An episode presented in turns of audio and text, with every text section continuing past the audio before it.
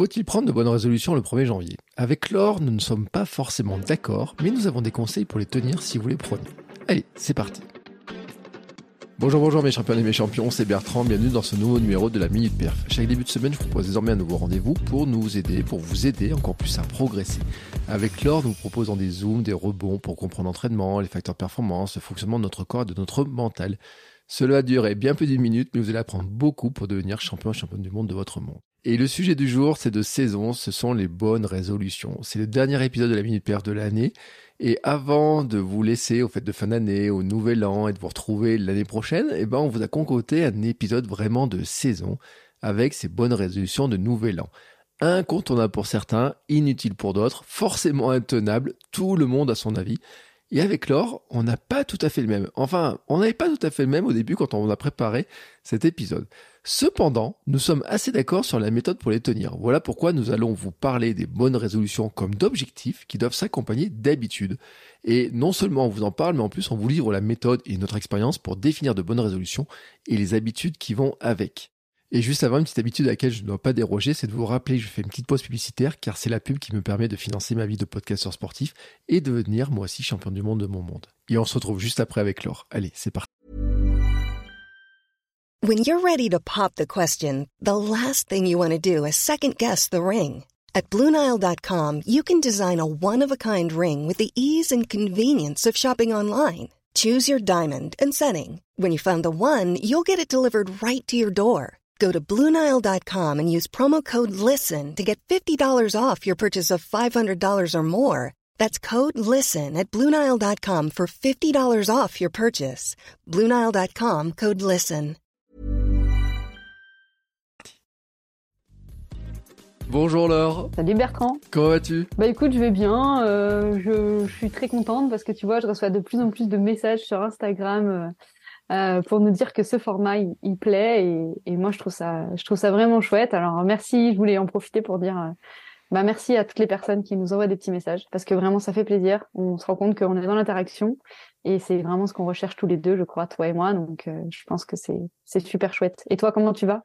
Écoute, ça va bien. Euh, j'ai regardé les statistiques d'Apple Podcast ce matin, là juste, on enregistre le 15 décembre, et euh, le podcast était en numéro 3 dans la catégorie sport, devant euh, certaines émissions de foot, alors malgré la Coupe du Monde, malgré qu'on soit qualifié pour la finale, etc. Eh ben écoute, c'est euh, bon, il y a, y a encore un petit peu de boulot pour grimper sur la première place, mais franchement, hein, faire la nique à Jérôme Roten et RMC, moi, moi, tu vois, c'est un truc qui me va bien. Tu vois, alors là, sur le truc, je me dis, on est pas mal, et pourtant, c'est un fan de foot qui te parle, hein, tu vois. Hein, il, je sais bien, c'est pour ça que je sais bien. Moi aussi, je me suis couché un petit peu tard là. Bon, on est en finale, hein. Mm. Alors où cet épisode sera diffusé, on aura peut-être gagné ou pas. Eh ben écoute, euh, moi je me dis, cette équipe est injouable. Mon pronostic, c'est que la France va gagner parce que cette équipe est injouable, mais que si euh, l'Argentine gagne parce que Messi euh, va faire un bon match, les gens seront contents quand même. Je pense qu'il y aura des déçus, mais pas trop de déçus, quelle que soit la finale. Alors que ça a été un France-Croatie, oh tout le monde aurait fait la gueule si on avait perdu. Mais bon, on va pas parler de foot aujourd'hui, hein. on parle d'autre chose. On est pour parler d'autre chose. Eh ben non, on va parler un petit peu des bonnes habitudes parce que nous, on prend un petit peu les devants. On se dit que si on veut vous aider à mettre en place des bonnes habitudes, euh, pour notamment euh, en associant ça un petit peu aux bonnes résolutions, mais on va expliquer que pour nous c'est pas la même chose.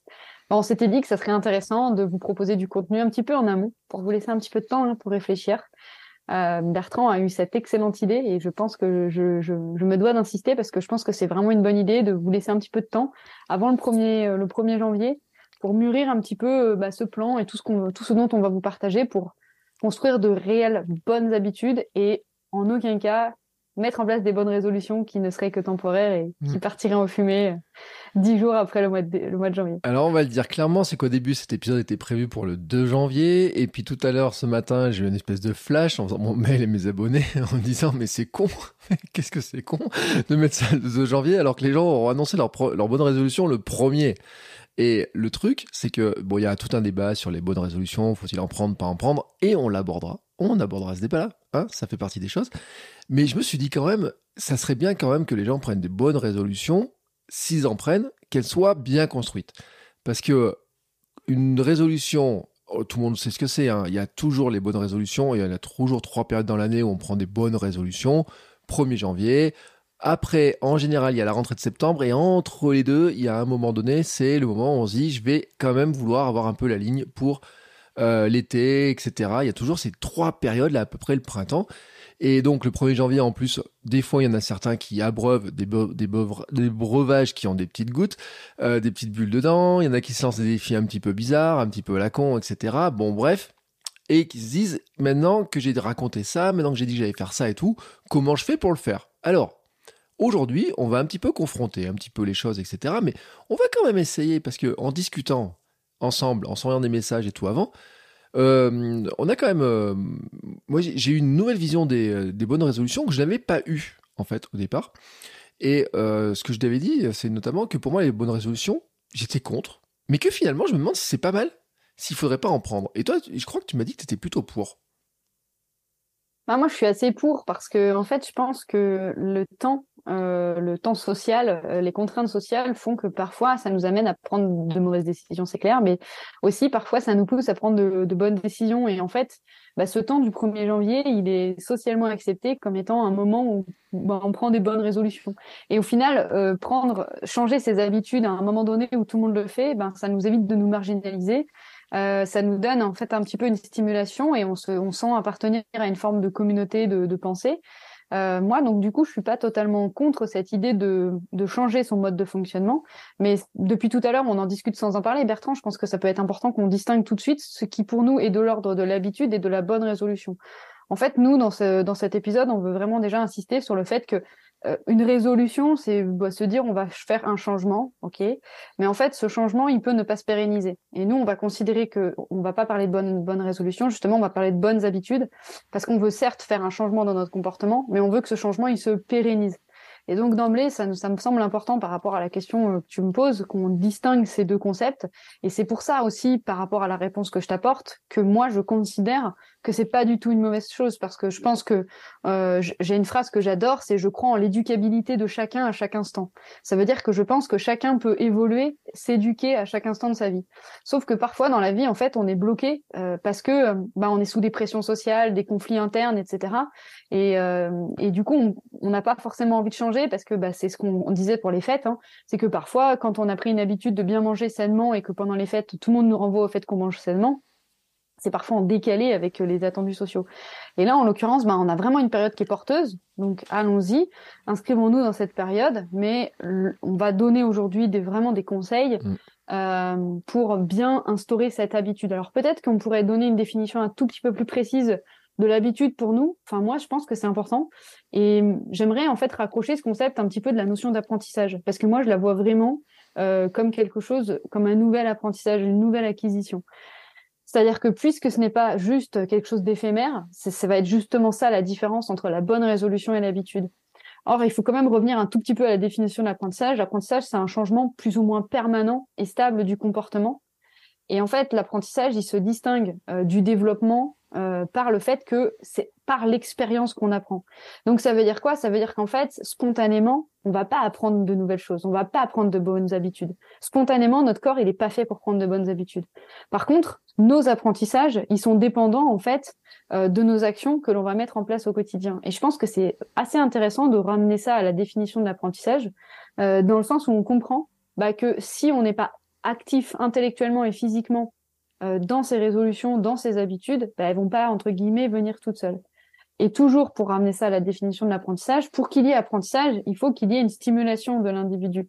Et donc, il faut qu'à un moment donné, le système de contraintes, on en revient toujours à la même chose, hein, qui va venir peser sur lui, et eh bien temporairement, il soit supérieur aux ressources de l'individu. C'est-à-dire que mettre en place une bonne habitude, bah, c'est accepter l'idée qu'on va changer notre confort, qu'on va changer mmh. notre zone de confort et qu'on va nécessairement mettre en place quelque chose de nouveau. Alors, on en discutera tout à l'heure, hein, mais c'est sûr qu'on va pas faire le même effort si notre habitude, c'est de mettre en place un verre d'eau par jour ou si notre habitude, c'est de courir 30 minutes euh, ou de faire 30 minutes d'activité physique par jour. Euh, c'est complètement différent.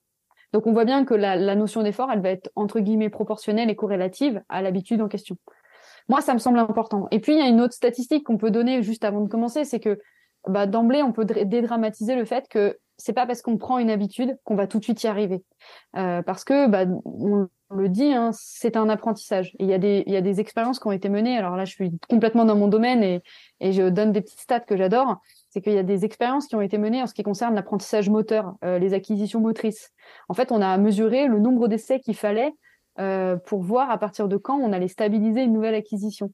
Et ça, c'est moi, ça me fait toujours rire parce qu'en fait, on, se rend compte que globalement, euh, pendant les 150 premiers essais, euh, les sujets euh, mettent en place une motricité qui est peu stable, qui est encore hésitante. Euh, et ça, c'est assez intéressant parce que bah, on voit bien que quand on est professeur de PS, notamment comme je l'ai été, bah, c'est difficile de se dire que nos élèves ils vont changer dans nos cours parce que c'est rare de voir un élève e-, essayer 150 fois quelque chose.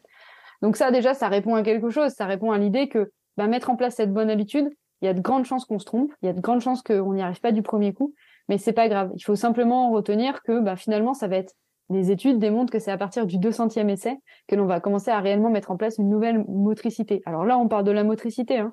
on parle vraiment d'une nouvelle capacité euh, comportementale. Donc, euh, gardons-le en tête. On verra tout à l'heure d'autres chiffres en ce qui concerne la mise en place d'une habitude. Euh, malgré tout, je trouve que c'est un bon premier point pour introduire cette idée que ça va se construire dans le temps et que c'est pas grave si on n'y arrive pas tout de suite et qu'il faut surtout pas abandonner. Euh, c'est dingue, tu viens de me donner une nouvelle idée d'épisode. Euh, donc je vais la mettre dans ma petite liste sur les histoires de, de, répétition, mais ça c'est lié un petit peu au, fait que notre cerveau, on est capable de l'entraîner euh, sur certaines choses. Tu sais, c'est sur le, le fait de, de, visualiser certains gestes pour les répéter quand on veut pas toujours les répéter. Et finalement, dans les 200 fois, peut-être qu'on pourrait l'aider un petit peu à aller plus vite sur certaines choses. Mais bon, euh, ça c'est un détail. Il y a d'autres données là-dessus. Ouais, et je mets dans ma petite liste. Je, je, mets dans ma petite liste là-dessus parce que je me dis quand même, euh, ça fait partie des choses qu'on peut euh, qu'on peut noter parce que je crois, je crois qu'en fait, euh, il y a un vrai gros sujet qui est super important, surtout sur des habilités euh, techniques, sur, euh, sur des, mm. trucs comme ça. Euh, même d'ailleurs, qui, je le dis, hein, la course à pied est une habilité technique, la foulée, mm. etc. Donc là-dessus, on peut l'avoir. Et sur l'habitude, tu vois, moi, ce qui est intéressant, c'est que ce que je t'avais dit, c'est que, en fait, pourquoi les résolutions, j'étais pas trop pour, et puis finalement, des fois, je me dis, ouais, c'est ça. C'est qu'en fait, bon, il y a la tradition de les prendre, il y a la tradition de les rater. Et on dit en fait, on la prend le premier et le 3, on l'a déjà oublié.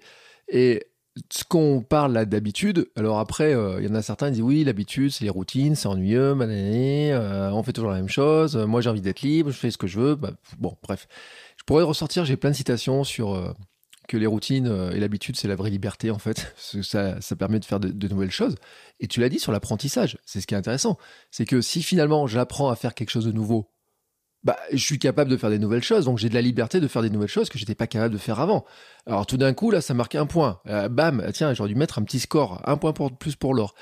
Après, hier, j'ai réfléchi au truc, et j'ai ce que je t'ai dit, je t'ai dit, mais si finalement, si on voyait la résolution comme étant un objectif, et là, ça nous ramène finalement sur la définition des objectifs et comment on doit définir un objectif, et en disant, bah finalement, la résolution, c'est être un objectif de résultat qu'on veut atteindre. Par exemple, je voudrais courir 30 km, euh, oui, 30 km par semaine, ou 30 minutes par jour, ou euh, faire ça, faire ça, faire ça.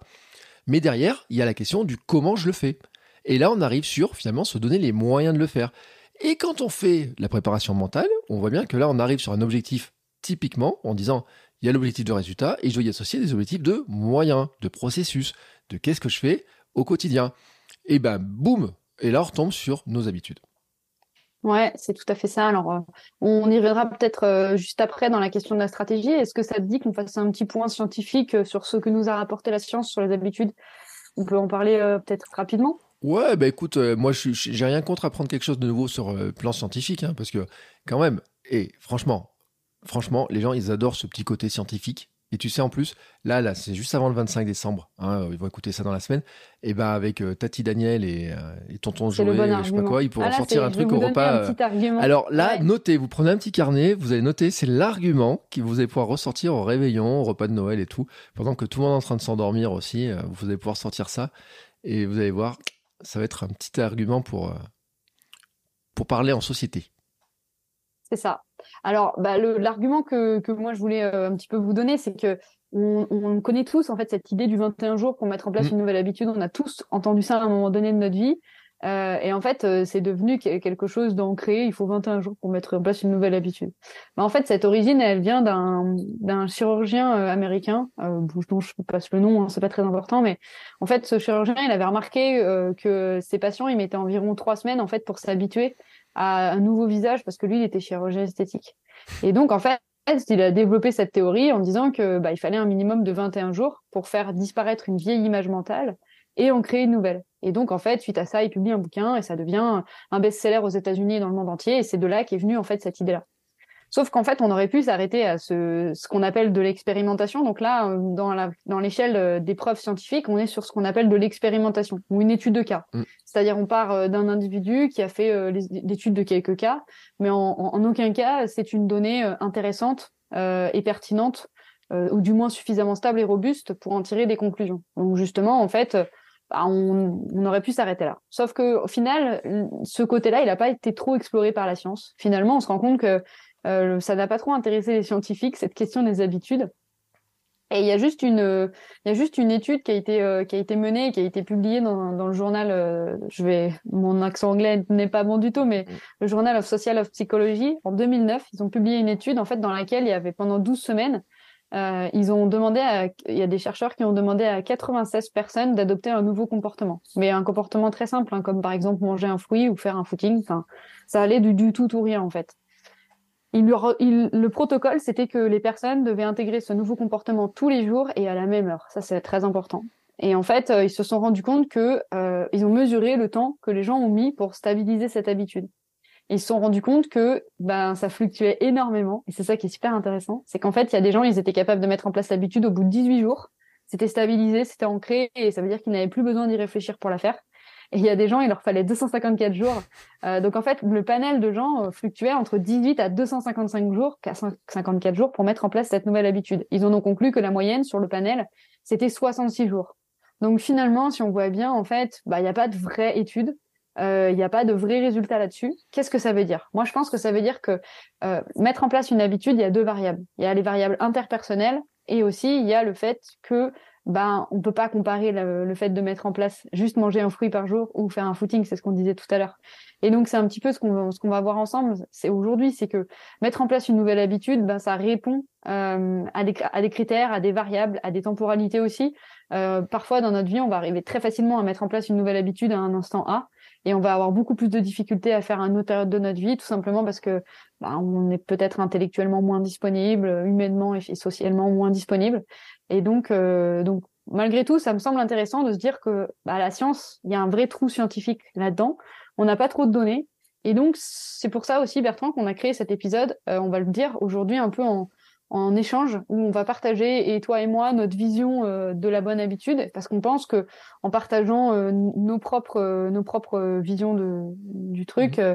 ça va vous permettre vous finalement d'aller piocher un petit peu chez l'un un petit peu chez l'autre ou de prendre tout de l'un ou tout de l'autre et de vous donner deux regards différents sur la construction de l'habitude. On trouvait ça intéressant de faire un petit peu un partage d'expérience aujourd'hui Bertrand, je te laisse. Euh, bah, il y, a un truc que je dois dire quand même aussi, euh, c'est que les gens ils s'en rendent peut-être pas compte, mais nous sommes tous faits d'habitude et on peut dire que 99% de notre comportement quotidien est fait d'habitude, de trucs euh, automatisés en tout cas pour notre cerveau.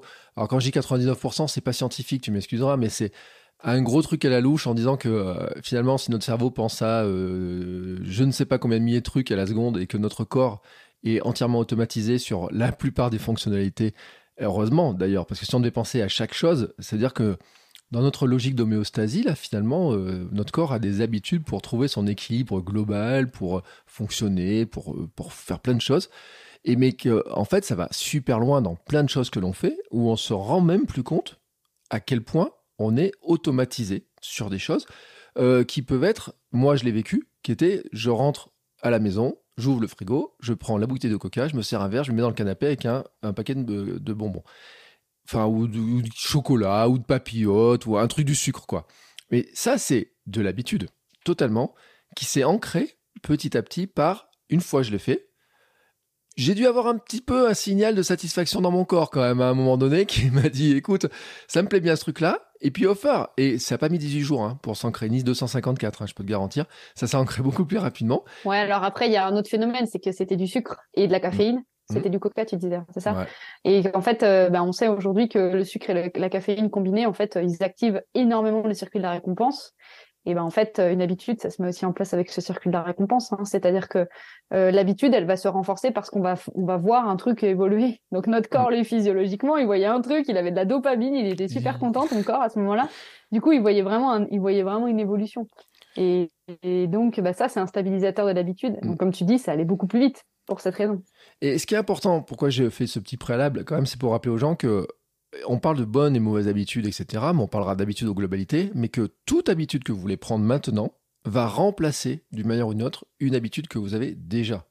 C'est inévitable, puisque de toute façon, tout ce qu'on fait dans notre quotidien, on, a 1440 minutes par jour. Vous pouvez regarder tout ce que vous voulez et à un moment donné, on les remplit. Hein.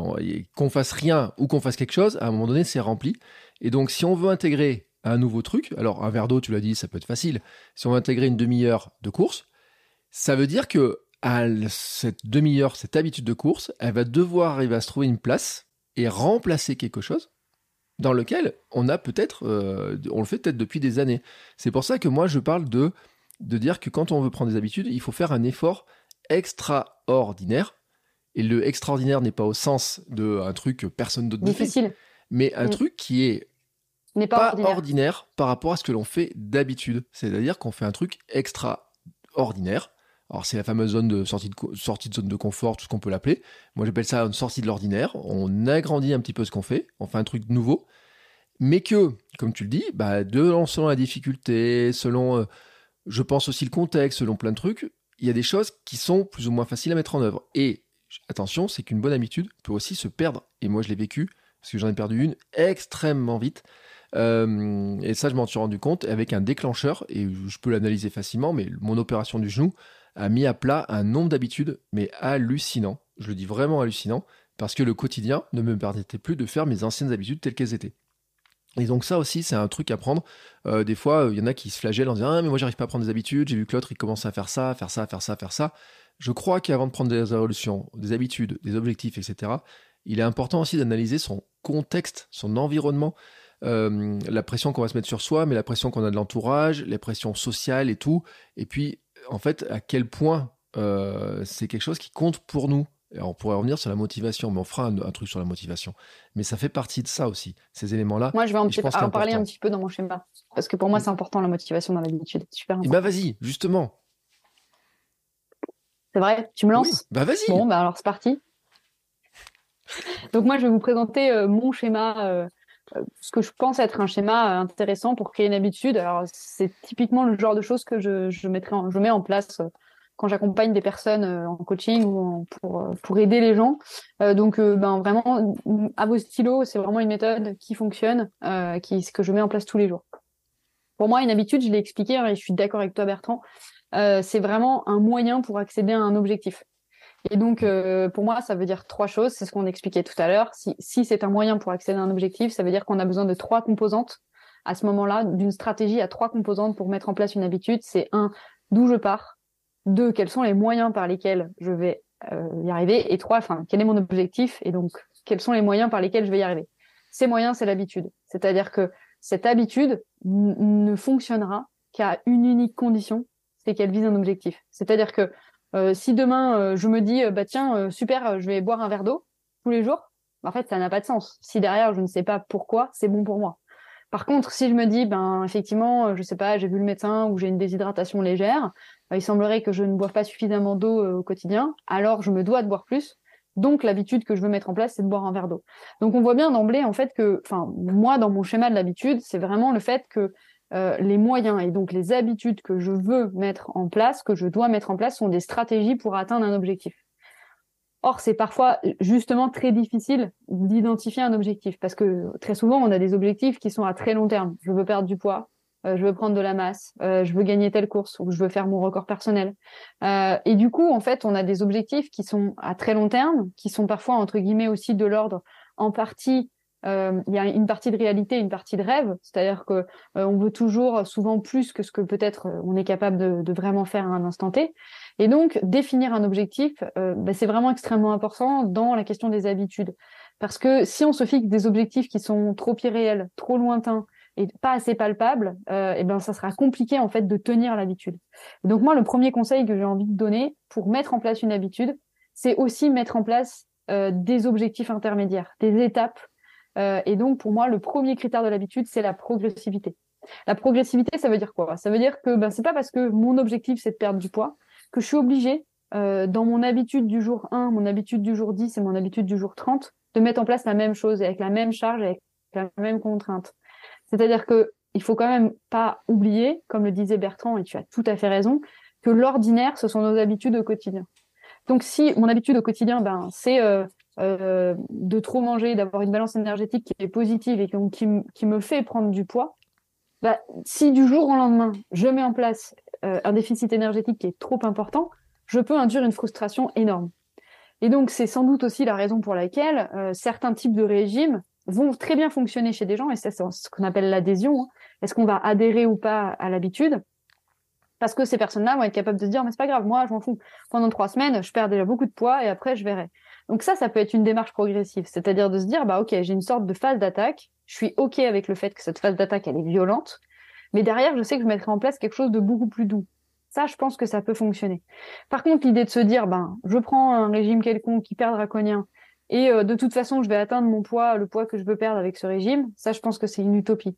C'est-à-dire que après, tout dépend la quantité de, par exemple, de poids qu'on a à perdre ou le, volume musculaire que l'on veut gagner ou ce genre de choses. Mais je pense que adopter la même stratégie du début à la fin, c'est pas forcément une bonne chose. D'une part parce que ça va créer de la fatigue intellectuelle, euh, on va se lasser au bout d'un moment, et d'autre part parce que c'est bien aussi de, de, trouver des choses différentes pour un que le corps euh, ne s'adapte pas, parce que le corps adore s'adapter, hein, et plus il s'adapte, plus il est content, plus il revient à un état d'équilibre. Euh, et du coup, euh, ça permet aussi de matérialiser des choses. Et donc, ce qui peut être très intéressant dans le, dans le fait de mettre en place une habitude pour un objectif à long terme, c'est de mettre en place finalement des étapes par lesquelles on va passer avec des moyens différents, donc peut-être avec des habitudes différentes. Je prends un exemple hein, pour être très très pédagogique. Euh, si mon objectif c'est de perdre du poids, que admettons j'ai 30 kilos à perdre, eh ben euh, je pense que ça peut être intéressant d'envisager peut-être deux stratégies de perte de poids soit de se dire ben moi je veux commencer tout doucement parce que je veux pas choquer mon corps parce que je veux avoir une transition douce et donc commencer doucement par un petit déficit énergétique et ensuite rebasculer derrière vers une phase où on va augmenter le déficit parce que c'est une période où la personne va s'épuiser intellectuellement et donc pour voir des résultats et pour continuer de la motiver, on va augmenter le déficit pour que la perte de poids soit plus importante. Ça, ça peut être une première stratégie. Et donc, on voit bien que dans les deux cas, il y aura eu un bilan, il y aura une étape intermédiaire avec un objectif intermédiaire, et à l'issue duquel on aura revu la stratégie. Et on peut faire totalement l'inverse avec ce que j'ai expliqué. Donc ça, déjà, pour moi, cette histoire de diagnostic, moyen, objectif, euh, on partage la même vision là-dessus, euh, Bertrand. Euh, ce sont des, des ingrédients très importants. Donc, ça rejoint une nouvelle fois la question de l'apprentissage. Euh, et comme je l'ai dit tout à l'heure, un apprentissage, c'est un changement relativement permanent et stable du comportement. Ça veut dire que euh, stable, ça veut dire que c'est long dans le temps, ça va demander du temps, mais ça veut dire aussi que euh, permanent et stable, ça veut dire qu'il est possible qu'au début, on mette en place l'habitude, comme tu le disais tout à l'heure, hein, Bertrand, mais qu'il y, ait des, y ait des manqués, entre guillemets, des manquements, des, des manques, des erreurs. J'aime pas appeler ce mot-là, j'aime pas du tout ce mot d'erreur, mais euh, qu'il y ait des moments où on, on les oublié l'habitude tout simplement. Euh, comme quand on doit prendre des compléments alimentaires, ben c'est pareil, hein, c'est une petite habitude à prendre, euh, mais il y a des jours où on peut l'oublier, ben, c'est pas grave. Euh, et donc il faut aussi accepter cette idée que l'apprentissage va prendre du temps, l'habitude va prendre du temps, et que c'est justement parce qu'il va y avoir des moments où on va oublier entre guillemets l'habitude, la laisser de côté, qu'on va pouvoir repartir. Donc ça, déjà aussi être tolérant vis-à-vis -vis de soi. Et puis au-delà de ça, donc ça, pour moi, c'est vraiment des, conditions essentielles. Donc, progressivité, continuité, répétition. Pour moi, c'est vraiment euh, trois aspects essentiels de l'habitude. Et ensuite, en, parallèle de ça, en fait, il y a ce que j'appelle, moi, les satellites de l'apprentissage. C'est-à-dire que tout apprentissage, on a nécessairement besoin de ce que je viens d'expliquer avec ce niveau de contrainte, etc. Mais il y a des satellites. Ces satellites, c'est quoi? Bah, C'est la motivation, c'est le plaisir, c'est le sens, c'est les représentations, c'est les croyances, c'est les pensées. C'est tout ce système, en fait, euh, essentiellement quand même psychologique, euh, qui va venir interférer potentiellement avec l'habitude. C'est-à-dire que euh, bah, faut pas oublier que la motivation, en fait, euh, c'est les forces internes et ou externes qui vont produire le déclenchement, la direction, l'intensité et la persistance d'un comportement. Donc à un moment donné, bah, la motivation est totalement liée à l'habitude, parce que c'est elle qui va déclencher la volonté de faire une habitude, donc c'est elle qui va déclencher le comportement, c'est elle qui va en déclencher la direction, donc qui va nous dire bah, dans quelle direction on va, l'intensité, c'est-à-dire est-ce que j'y alloue beaucoup de force ou pas beaucoup de force, beaucoup d'énergie ou pas beaucoup d'énergie? Et enfin, la persistance, donc est-ce que ben, quand je suis démotivée, est-ce que je vais continuer à la mettre en place?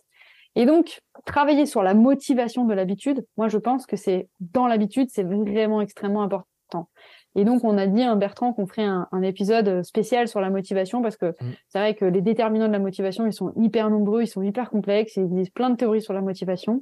Alors moi, j'adore, hein, c'est quelque chose que j'enseigne à la fac, donc c'est un de mes domaines, euh, de, domaines de prédilection, donc je pourrais en parler des heures. Mais justement, on va pas ici noyer le entre guillemets le poisson de l'habitude dans euh, dans la question de la motivation. Ensuite, il faut y trouver du plaisir. c'est beau. Attends, attends, attends, je fais une pause quand même. On va pas noyer le poisson de l'habitude dans la dans la quoi? Tu m'as dit Non, on va pas noyer ouais, le poisson de l'habitude dans la motivation. Ouais, c'est ça. Je crois que c'est ce que j'ai dit. Ouais. ouais, dis donc. Ouais, alors, alors, non, non, mais attends. Et c'est c'est beau, hein, c'est beau. Non, mais attends, attends, ça fait partie des formules. Tu sais, c'est c'est t'as envie de faire un mic drop là, tu sais comme Obama. Les formules qui restent. Tu, tu, lâches le micro, bam, allez. Et là maintenant, vous êtes pas calmé avec ça.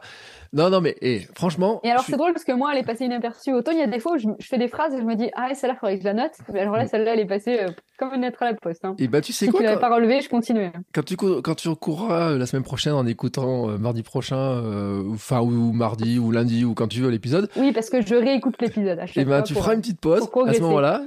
Minute 29 de l'enregistrement, on va rajouter deux minutes. Autour de la 31e, 31e minute, tu te rappelleras quand même à un moment donné de dire ah, ça, il faut que je la garde dans mon, dans, mon petit stock de petites phrases que j'ai sorties. Non, mais après. Je ferai un coucou à ce moment-là. Ouais, c'est une plaisanterie, mais. Euh, non, mais t'as raison. Et la motivation, il y a un épisode complet à faire sur la motivation. D'ailleurs, de savoir si la motivation existe vraiment, etc. Enfin, ouais, tout un tas de trucs. Euh, est-ce que ça, me nuise Est-ce que euh, les gens, euh, détermination, motivation, tous ces mots en ont, etc. Il y a plein, plein, plein de sujets hein, qui sont liés à ça et avec des, des, visions qui sont différentes, on peut le dire. Hein, et les chercheurs, c'est pour ça que c'est intéressant que aussi des, des, recherches scientifiques, de dire un petit peu comment on mesure les choses, comment on, on voit un petit peu les choses. Moi, je sais que sur la motivation, c'est un animal. Quand les gens voient que je cours tous les jours depuis 500 jours, ils me disent Ah bah, t'es motivé. Et je leur dis non, je suis habitué. c'est pas tout à fait la même chose. C'est-à-dire que euh, au début, je m'étais motivé à courir tous les jours, mais maintenant, c'est plus de la motivation d'aller courir tous les jours. C'est devenu en fait une habitude. Et, c'est là. C'est drôle ce que tu me dis parce que on enregistre l'après-midi et ce matin je pars courir, il fait pas très très beau à Vichy, euh, il y a de la brume au-dessus de l'Allier, j'ai pensé mm. à quelqu'un. Et, euh, et j'ai mon chéri qui me dit euh, bon bah bon courage. Et effectivement moi je lui dis mais non mais ça c'est pas du courage, ça c'est mon bonbon de la journée. Et comme toi alors depuis que j'ai arrêté la prépa marathon j'ai repris le fait de courir tous les jours, moi aussi c'est une habitude pour moi. Et, et du coup dans cette notion d'habitude je crois que nous toi comme moi dans l'habitude de la course étant donné qu'il y a quand même une forme de pénibilité, c'est sûr que c'est pas un moment où physiquement notre corps il est au repos, il y a parfois des douleurs, il y a parfois des jours où on est moins bien que d'autres. Euh, ben en fait cette, cette habitude elle persiste aussi parce que je pense, alors moi c'est la manière avec laquelle je le vois, mais je le prends un petit peu comme une obligation et comme un travail. C'est-à-dire que je sais que c'est bon pour moi, je sais que les jours où j'ai pas couru, ben, je suis beaucoup plus exécrable que les jours où j'ai couru. Euh, je sais que je dors beaucoup mieux. Je sais que je me sens vachement plus heureux, je suis beaucoup plus heureuse dans ma vie. Et même si j'ai mal et même s'il y a des moments où c'est pas drôle, je le prends comme un travail, je le prends comme une obligation en fait. Et peut-être qu'on peut rajouter ça en dédramatisant aussi euh, le sens de la contrainte euh, dans l'habitude, parce que moi, je pense qu'aujourd'hui, on est dans une société où on met peu, de, on met de moins en moins de contraintes. C'est-à-dire que euh, on a de plus en plus envie de faire des choses qui nous plaisent. On a de plus en plus envie de faire, euh, d'être dans une logique un peu hédoniste, euh, de plaisir immédiat, etc. et je crois que c'est important de se dire que bah, parfois, la contrainte et l'effort immédiat, c'est pour un plaisir différé et plus intense. Et c'est un petit peu c'est un petit peu le message que, que j'ai envie de faire passer parce que euh, je pense que l'habitude, elle reste aussi parce que, comme on disait, on va recréer de l'effort, on va recréer de la. Euh, il y a des moments où, ouais, si je m'écoute, j'ai pas forcément envie d'aller courir dans l'immédiat, en fait, à un instant T. Mais par contre, quand j'envisage euh, les conséquences à long terme, ben, on sait très bien que il y aura du plaisir différé et il y aura des bénéfices différés au fait d'avoir couru. Euh, alors ça, c'est un truc sur lequel euh, je veux rebondir. Du coup, ça me permet de rebondir. Euh, je me fais mes propres rebonds maintenant. Mmh, je vois ça, ouais. Je, quelque chose de très important dans l'habitude. Non, c'est quand même grâce à toi que je fais le rebond. quelque chose de très important dans l'habitude, c'est le moment de la journée dans lequel on veut le placer. En fait, le matin, il faut savoir qu'on se réveille avec une sorte de potentiel décisionnel qui est lié en fait à notre à notre fatigue qui va qui va augmenter au fur et à mesure de la journée. En gros, le matin, on se lève avec le maximum d'énergie. C'est vraiment le moment de la journée où on a le plus d'énergie, qu'elle soit physique ou intellectuelle. Donc on a une disponibilité intellectuelle et physique. alors après, il y a des gens qui préfèrent travailler le matin ou le soir, ça c'est encore autre chose. mais globalement, ce qu'il faut se dire, c'est que le matin, en fait, notre organisme, il est beaucoup plus capable de prendre des décisions. Et surtout, il y a une théorie en fait qui explique, alors c'est une théorie parmi d'autres en sciences humaines, hein, mais qui explique qu'en fait on a un potentiel de décision sur la journée, que ce soit en fait on peut pas prendre trop de décisions, on a un nombre de décisions mmh. données, voilà, et surtout en fait que plus on avance dans euh, le nombre de décisions qu'on a prises, plus notre cerveau il est en difficulté pour décider parce que moi je le dis toujours, hein, j'ai fait une thèse sur les décisions donc c'est vraiment j'adore ce concept. Euh, décider c'est aussi ne, ne pas décider. Euh, décider, c'est choisir. Et choisir, c'est aussi exclure. Et donc, en fait, ce qu'il faut bien comprendre, c'est que quand notre cerveau, il prend une décision, ben, en fait, il prend la décision de ne pas faire autre chose. Et c'est aussi surtout ça qui se joue, en fait. C'est-à-dire que on décide pas euh, d'aller courir. Non, c'est on pèse les, les, bénéfices et les inconvénients d'aller courir. Et donc, on, on, considère que la meilleure décision pour nous, c'est celle d'aller courir. Mais il faut toujours envisager que on est dans, dans une balance d'un non-choix. Il y a des non-choix autour. C'est comme quand on se met à table et qu'on n'a pas prévu un repas euh, qu'on n'a pas forcément préparé un repas, on ouvre le frigo et on ne sait pas quoi prendre. Bah, c'est exactement la même chose. Et c'est pour ça que euh, quand on met en place un suivi euh, nutritionnel, on, conseille de préparer les repas à l'avance au fur et à mesure de la semaine. Parce que si on arrive le soir et que notre potentiel de décision bah, il est beaucoup moins grand que le matin, mmh. et eh ben c'est là où on prend n'importe quoi dans le frigo, on se, on se goinfre de fromage, de cacahuètes, de, que des choses très bonnes au goût, parce qu'on en a envie à ce moment-là. C'est gras et salé, on en a envie moi je parle pour moi, euh, j'adore ça. Euh, mais en fait, au final, c'est pas bon pour forcément notre corps et notre régime alimentaire. Donc ça, je voudrais revenir à, cette idée-là et donc essayer de placer l'habitude. Euh, je dirais pas le plus tôt possible dans la journée. Moi, clairement, le matin, je peux pas me lever et aller, surtout l'hiver, aller faire du sport à jeun ou juste après le petit déj, c'est trop violent parce qu'il fait froid, parce que le corps il a besoin de se réveiller beaucoup plus beaucoup plus lentement. Autant l'été, ça va passer. Euh, donc il faut il faut envisager ça comme ça. Euh, par contre, il, faut ne pas oublier que plus on va avancer dans la journée, euh, plus on va avoir du mal à décider. Et je ne sais pas, Bertrand, si toi tu le vis aussi, euh, mais moi, plus je repousse l'entraînement, moi j'ai envie d'y aller. Plus je repousse le moment où je vais mm. courir, plus j'hésite. Alors ça, c'est sûr et certain, c'est un truc. C'est pour ça que j'aime pas cette période parce que j'aime bien courir quand il fait jour. Et euh, là, tu vois, ce matin, j'y suis pas allé. Et là, je vois le temps, il s'est mis à pleuvoir et tout. Donc, euh, forcément que c'est en train de mettre un truc en disant, ouais, tu vas te mouiller, tu vas te cailler, etc. Bon, moi après, j'ai mon petit de ma chaîne que je veux pas briser. Donc là, c'est mon petit, euh, mon petit relais en fait, qui, qui je sais va agir. C'est ta contrainte à toi en fait. tu vois, c'est ta contrainte à toi. Et mm. c'est même une contrainte d'ailleurs. Euh, j'ai parlé déjà de, mes lectures et euh, on a le, pré, euh, préfrontal et en fait dans le livre il parle de cortex préfrontal externe et qu'en fait qui, n'existe pas mais qui a une pression extérieure, c'est-à-dire qu'en fait c'est aussi comment notre entourage, comment ce qu'on fait par rapport à notre entourage, par rapport aussi au fait qu'on annonce et par rapport aux résolutions, on fait partie de est-ce qu'il faut les annoncer ou pas. On en vient aussi avec une certaine bout de pression. J'ai souvenir un jour, quand j'ai dit je cours tous les jours, J'arrive au jour de 100 ou quelques. Et puis les gens voient sur mon Strava que j'avais pas couru, autour de 20h ou 21h. Ils me disent Ah non, la série s'arrêtait et tout. Et en fait, euh, moi, je savais qu'elle s'arrêterait pas, mais en tout cas, j'ai des gens qui m'ont rappelé, qui m'ont dit Mais il se passe quoi aujourd'hui? Et hum, ce qui veut dire que des fois aussi, sur certaines euh, habitudes, quand elles se mettent en place en tout cas, les motivations externes peuvent être un élément qui, euh, qui, est important. Et après, je voudrais revenir sur cette histoire de la, de décisionnalité, notre capacité à prendre des décisions. Ça me rappelle toujours cette anecdote, en fait, et euh, il faut savoir qu'en quand même dans, la Silicon Valley, les patrons de start-up, il y a un mythe, on dit Mark Zuckerberg, mais on le disait aussi, c'était aussi le cas de Barack Obama, euh, qui disait qu'en fait, il s'habillait tous les jours de la même manière parce qu'en fait, il enlevait une décision, c'est-à-dire qu'il avait tellement de décisions à prendre importantes que il n'allait pas perdre une décision qui était de savoir quelle chemise il allait prendre, quel costume il allait prendre, etc. On le dit beaucoup dans la Silicon Valley aussi, donc Mark Zuckerberg et beaucoup de chefs d'entreprise euh, le disent aussi de cette manière-là. Euh, alors, le fait que Barack Obama le dit, je pense qu'il y a plus de gens qui, euh, qui vont l'appliquer que euh, le patron de Facebook. Mais en tout cas, ça joue. Et il y a un truc où ça joue, et là où je pense que c'est important, c'est que la capacité à faire des bonnes décisions, parce que tu parlais de ton remplissage de frigo, enfin tu parlais de ton frigo, mais le truc, c'est pour limiter ce que tu viens de dire, c'est de remplir son frigo d'une manière qui est pas ces produits que, sur lequel tu vas craquer.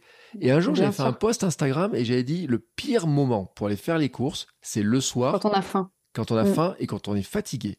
Parce que mm. quand on est fatigué, on a un appel de sucre parce qu'on a besoin de remettre de l'énergie et notre cerveau, il nous dit j'ai besoin d'avoir un truc qui va me remonter le moral, qui va me remettre de l'énergie prends-moi ce truc sucré qui est là, prends-moi ce truc que j'aime, Mm. etc. Si ça. tu rajoutes la faim, l'urgence de la faim, etc., c'est là où en plus tu vas prendre la barre euh, sucrée, grasse, etc., que tu vas pouvoir croquer directement. Je l'ai testé il y a pas longtemps à la caisse du supermarché, mais c'est pour ça qu'ils les mettent devant. Euh, 18h15 ou un truc comme ça, je vois. Oui, ou les machines, euh, les machines qui Ouais. distribuent des trucs. C'est dans des moments où on est fatigué, on a faim. Bien sûr. Moi, je sais qu'à la fac, euh, je sors de cours, euh, parfois, je suis pas Mm. bien, je suis vidée d'énergie, et en fait, c'est vrai que c'est ça dont on a besoin, quoi. Alors après, c'est ce qu'on disait. Enfin, ça, c'est en tant que tel, c'est pas problématique. C'est-à-dire, comme tu sais, c'est très intéressant ce que tu dis, de ne pas avoir son frigo rempli de choses dont qu'on ne veut pas.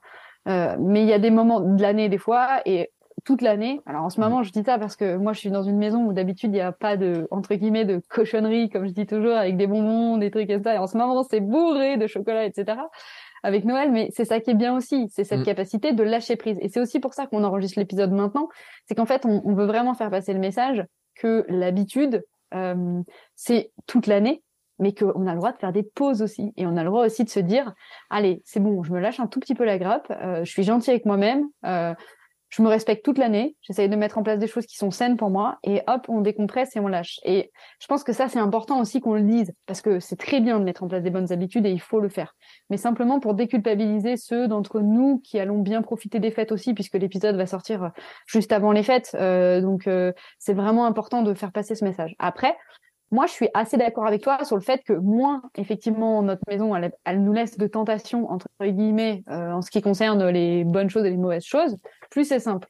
Pour autant, euh, je pense que c'est quand même important euh, d'avoir des sortes de soupapes à certains moments, pas forcément toute la semaine et pas forcément toute l'année et pas forcément en quantité démesurée. Mais c'est vrai que moi, j'ai eu, eu ce comportement à un moment donné. Je sais vraiment ce que je veux dire.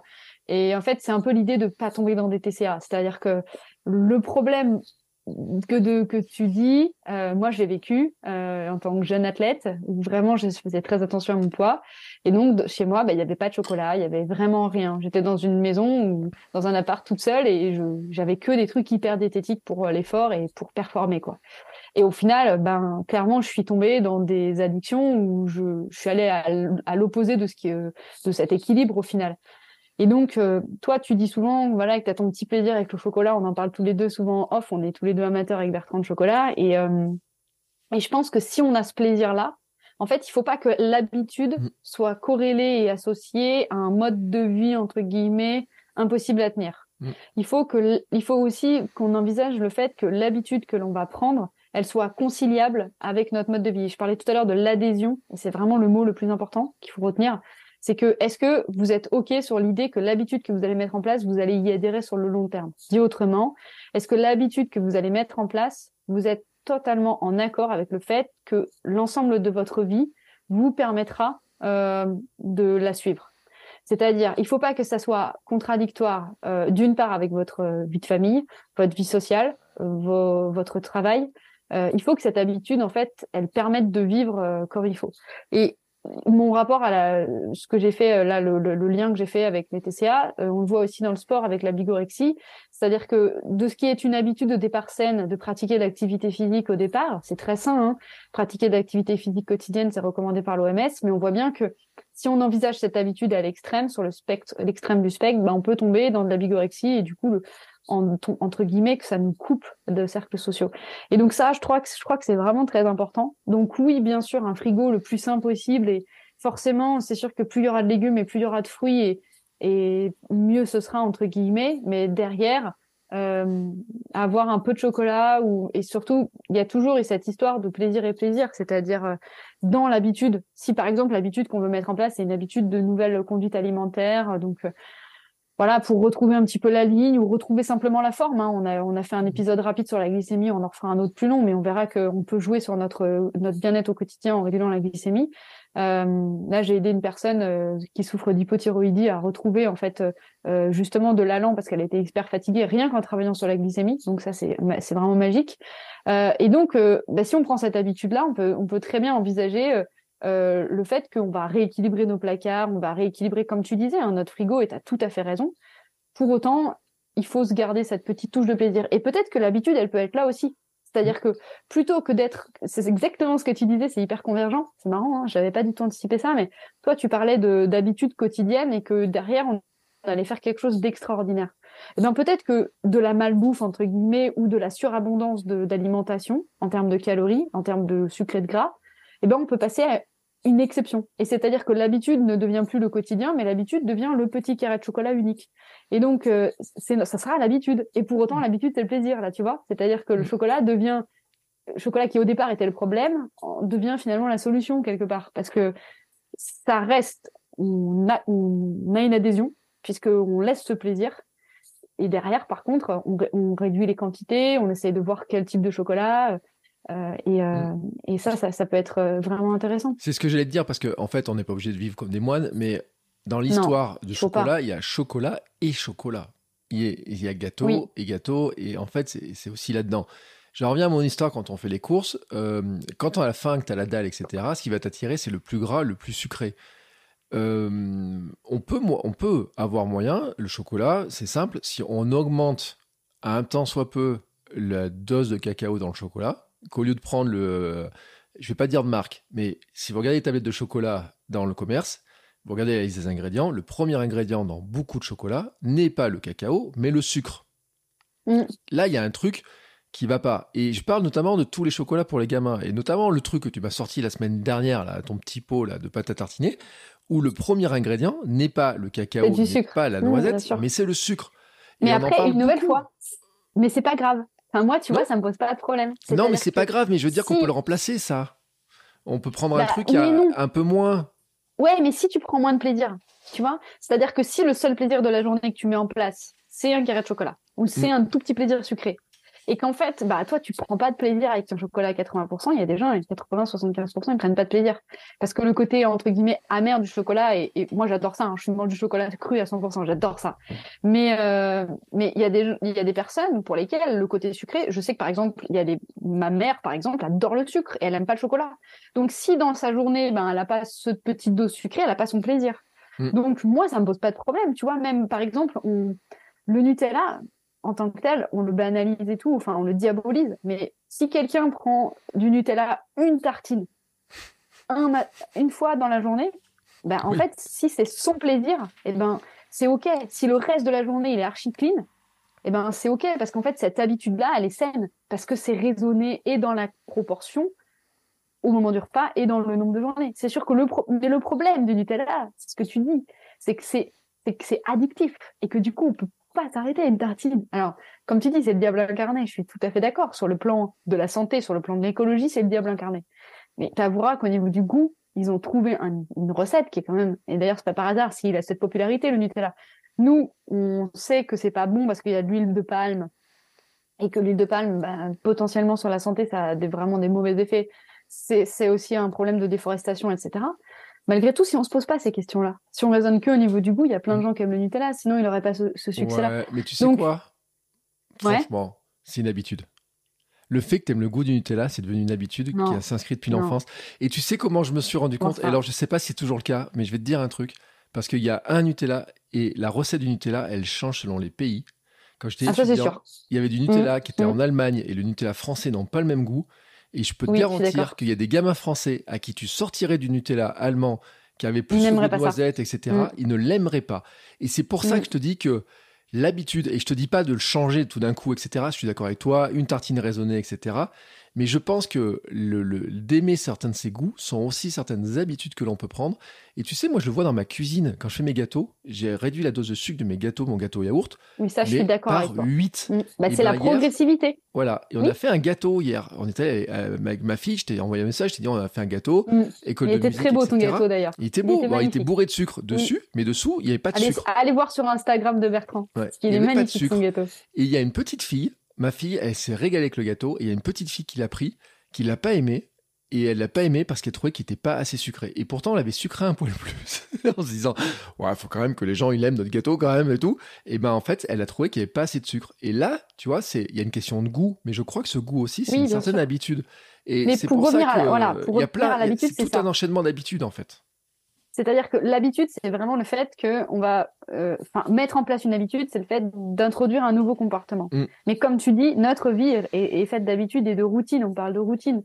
Euh, et, et, donc forcément, au final, introduire un nouveau comportement, bah, c'est réinterroger peut-être d'autres comportements. Parce que c'est ce que j'expliquais tout à l'heure. Si au départ on part d'une vie dans laquelle euh, on mange, euh, quelqu'un mangerait trop avec une balance énergétique positive et surtout euh, aurait une envie de perdre du poids parce que quelqu'un qui mange trop et qui a envie de grossir c'est pas grave hein, chacun fait ce qu'il veut entre guillemets on juge personne euh, par contre le problème c'est que si cette personne elle veut perdre du poids c'est pas la stratégie adaptée pour elle mais euh, bah, ce qui était une habitude pour elle, en fait, on va le passer sur une nouvelle habitude. Et cette nouvelle habitude, c'est on va transformer son quotidien d'avant en un nouveau quotidien. Et en fait, qu'est-ce qu'on va garder? Bah, On va quand même garder une partie du plaisir.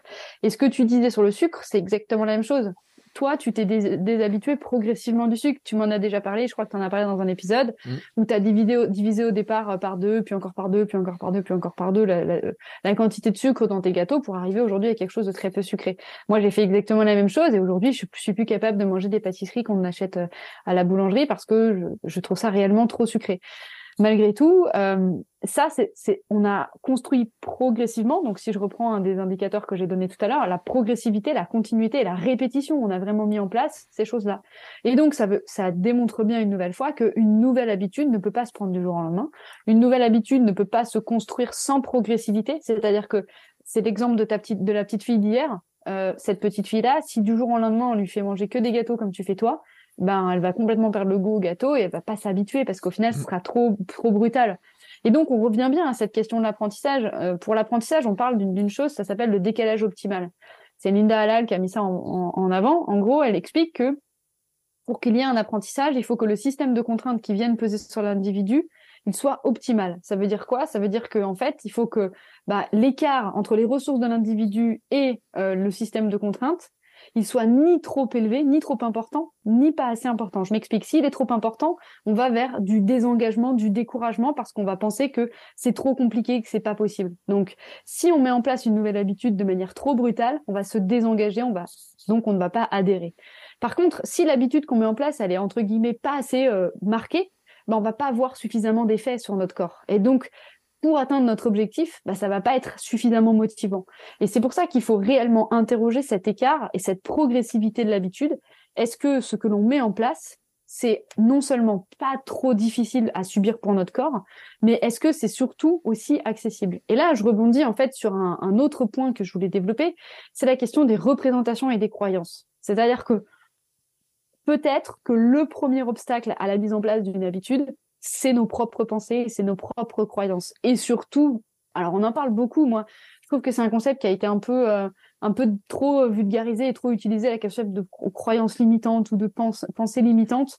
Euh, c'est des concepts comme ça qu'on entend souvent et au final on ne sait pas trop ce que ça veut dire. Qu'est-ce que ça veut dire? Ça veut dire qu'en fait, euh, alors là on, on, peut rentrer dans un aspect technique, je vais essayer de très vulgariser, mais en psychologie humaine, en gros, il y a des modèles pour expliquer comment fonctionne l'être humain. Euh, contrairement à la science rationnelle, euh, euh, la Terre est ronde, la Terre est plate. Globalement, on a un paradigme et quand on a une vision du monde, pour en construire un nouveau, il faut déjà construire la première vision. En sciences humaines, c'est pas possible parce qu'en fait, on peut pas invalider un point de vue. Donc c'est pour ça en fait qu'en sciences humaines, on a plein de théories, plein de points de vue, plein de on entend plein de choses et c'est et c'est parfois vrai parce qu'en fait, il y a plusieurs théories qui cohabitent. Sauf que la problématique, c'est qu'il faut savoir à quel moment la théorie a été inventée et qu'est-ce qu'elle raconte. Donc là, je vais utiliser une théorie pour expliquer la question du fonctionnement intellectuel, mais il y en a d'autres. Je préfère le prévenir. Je préfère prévenir. Je, sais exactement ce que j'utilise. Je rentre pas dans le détail, mais j'utilise donc une vision qu'on va appeler cognitiviste de l'activité humaine. Ça veut dire qu'en fait, c'est un courant de pensée qui, considère que notre action elle est liée à notre cognition. En gros, on ne peut pas agir si on ne réfléchit pas, si on ne pense pas. Et donc, ce courant cognitiviste, il nous dit quoi? Il nous dit qu'en fait, euh, bah, toutes nos pensées, enfin toutes nos actions, elles sont dépendantes de nos pensées. Et la pensée, en fait, c'est le point de départ de notre action.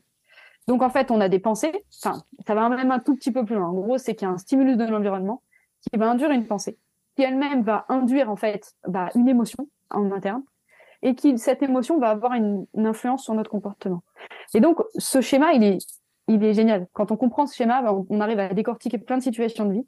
Euh, surtout, on arrive à s'auto-analyser en fait, parce qu'on voit bien que l'action sur notre comportement, elle est toujours à l'origine d'un stimulus qui elle-même a induit une pensée. Et donc, il faut toujours revenir au stimulus. Euh, et c'est ça la, la pensée émotionnelle, mm. pardon, pardon l'alimentation émotionnelle. C'est exactement ça l'alimentation émotionnelle. C'est-à-dire les personnes qui mangent par émotion, ce ne sont pas des gens qui mangent leurs émotions. Enfin, c'est pas vrai, c'est un, raccourci qu'on a fait. Ce sont des personnes qui n'arrivent pas à identifier le fait qu'il y a des stimulus qui leur procurent des émotions. Et donc, il y a des stimulus qui leur procurent des pensées, donc des émotions. Et c'est ces personnes-là qui, finalement, euh, faut pas travailler sur l'émotion. C'est pas vrai, il faut travailler sur la pensée. C'est-à-dire, il faut se dire, OK, qu'est-ce que ce stimulus, il a produit en termes de pensée chez moi? Il faut revenir à ce point de départ. Qu'est-ce que je veux dire par là? Je veux dire que si on met en place une nouvelle habitude, et que bah, le feedback qu'on a de cette nouvelle habitude, euh, c'est euh, bah, ça progresse pas, euh, je vois pas de changement. Euh, ben là, c'est pas possible parce qu'en fait, on va tout de suite se, se, se, décourager. Parce que du coup, on, du coup, on met en place des pensées limitantes ou des pensées négatives sur le nouveau phénomène. Par contre, si on accepte cette idée de se dire qu'on est OK sur le fait que ça va prendre du temps, que ça va être progressif, etc., bah déjà, ça change les pensées. Et ensuite, il y a aussi les pensées, euh, les pensées limitantes euh, des personnes euh, qui, avant même de prendre l'habitude, se disent ah non mais c'est pas pour moi, j'y arriverai jamais, etc. Bah en fait là, on n'a déjà pas produit un comportement, on n'a déjà rien essayé, euh, qu'on est déjà en train de projeter euh, une action, un résultat, et donc au final, bah on se limite soi-même, c'est-à-dire qu'on ne se donne même pas la possibilité d'essayer de faire quelque chose. Et donc ça, c'est vraiment important à comprendre ce concept de pensée limitante ou de croyance limitante. C'est vraiment l'idée selon laquelle on peut par nous-mêmes s'inhiber.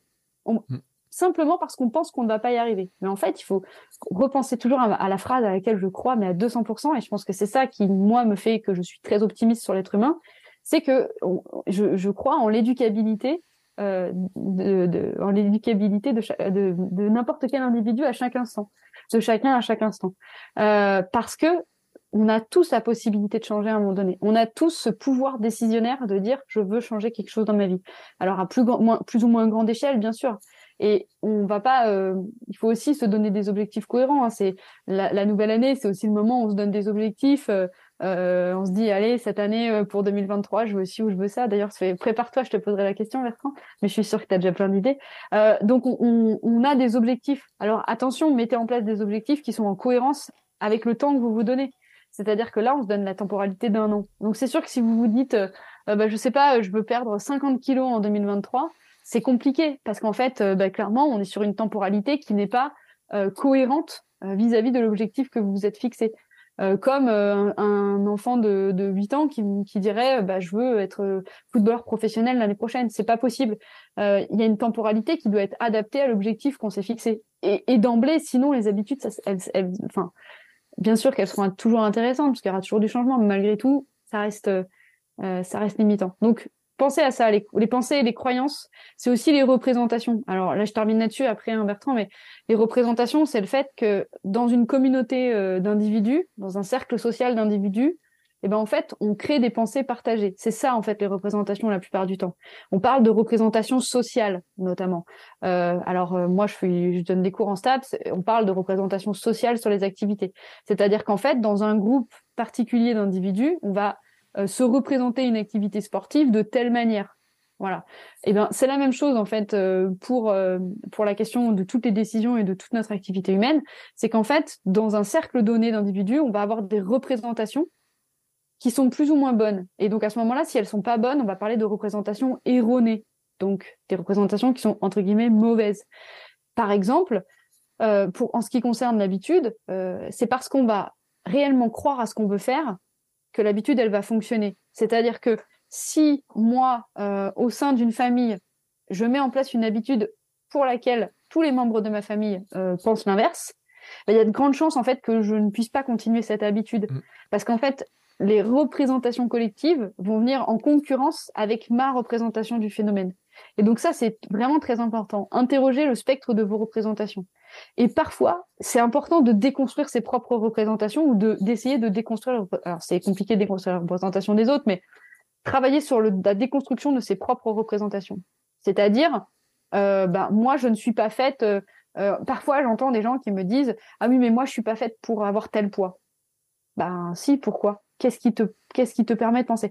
Ah oui, mais moi, tu comprends, euh, euh, tout, le monde est gros dans ma famille, donc forcément, ça, c'est une représentation. C'est-à-dire que euh, on a cette personne, elle s'est construite l'idée selon laquelle elle, en fait, elle devait être entre guillemets elle devait avoir un point important parce que tous les gens autour d'elle avaient un point important. Et donc, interrogez votre propre système de représentation. Qu'est-ce que vous voulez vraiment pour vous? Qu'est-ce que vous voulez vraiment mettre en place pour vous?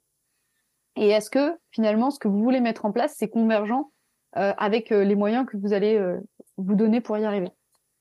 Mais ça me fait penser à l'histoire de. On est la moyenne des cinq personnes avec, lesquelles on, fréquente le plus. Ouais. c'est bon après, on y croit, on n'y croit pas, mais toujours est-il que parce que j'ai eu des questions un jour dans la Mastertraining Club en me disant bah quelqu'un qui veut changer d'alimentation, se retrouve confronté à un entourage qui euh, bah, qui a pas envie quoi. C'est-à-dire que d'un côté il y a je change d'habitude et puis de l'autre côté on a l'entourage qui elle va rester sur ses habitudes et qui a un petit peu peut, peut pas être, des fois euh, pas être très sympa ou un peu tentatrice ou un peu dire mais à quoi ça sert? Euh, pourquoi tu te fatigues? J'ai eu des questions comme ça hein, des, je pense à certaines personnes dans le Amsterdam Club qui disaient qu'ils ont eu des fois quand elles vont courir on dit mais pourquoi tu te fatigues comme ça? Tu te rends compte tu vas courir dans le froid etc et qui viennent en fait d'un entourage qui a ses croyances, comme tu disais, et euh, qui, si cette même personne, on la mettait dans une famille qui va courir tous les dimanches matins, tous les samedis matins, tous les jours, ou je sais pas quoi, n'aurait pas ce genre de remarques, parce que finalement, dans l'entourage, ça serait une habitude qui serait comprise, intégrée, qui serait plus logique, etc.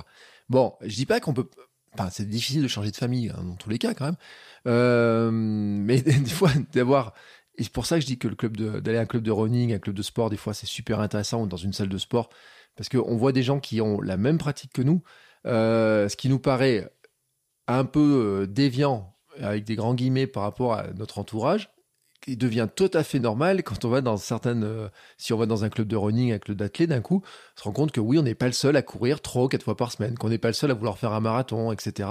Et que le ça ne sert à rien, mais pourquoi tu cours, pourquoi tu t'épuises, qu'il y a dans, chez certaines personnes, devient quelque chose qui devient plus logique et plus euh, avec du vrai soutien d'ailleurs en plus hein, sur le sur l'histoire et euh, que bah, l'habitude dans ce cas-là de courir euh, régulièrement pour arriver à faire cette fameuse résolution de dire je vais devenir marathonien en 2023 si certains ont celle-là devient plus facile aussi à tenir parce que il y a l'encouragement parce que on est on se sent compris on sent qu'on va aussi dans une direction qu'on peut suivre et donc il y a tout un ensemble. Et c'est pour ça que ces, ces résolutions, des fois aussi, d'une personne qui sort ça comme ça en disant euh, je prends cette résolution, mais qu'un entourage qui est un petit peu contraire.